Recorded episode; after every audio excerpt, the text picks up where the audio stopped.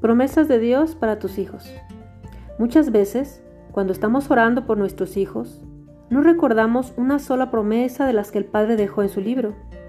O, en el mejor de los casos, nos acordamos de las mismas cuatro o cinco promesas de siempre.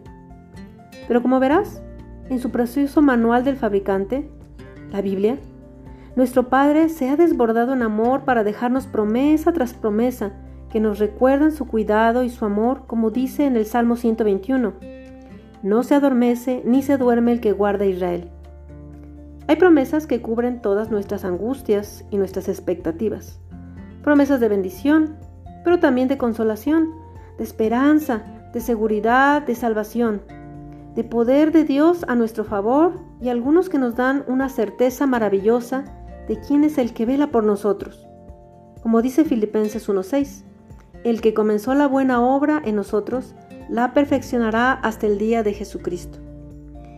No hay aspecto de la vida del hombre que Dios no haya tenido en cuenta para asegurar promesas de cuidado y bendición.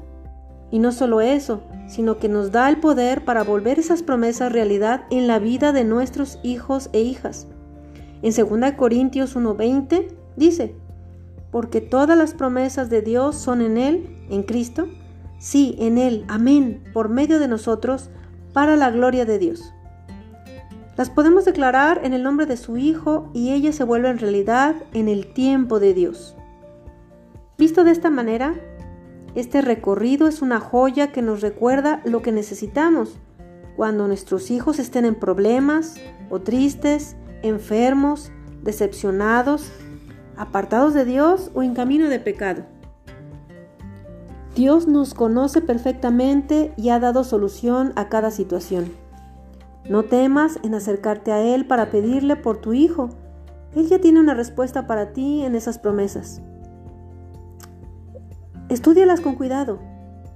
Toma las que convienen a tu caso. Anótalas en un papel.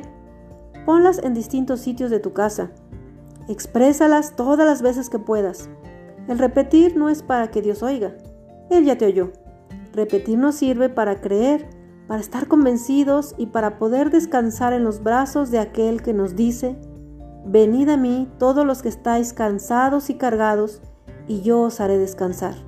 Mateo 11:28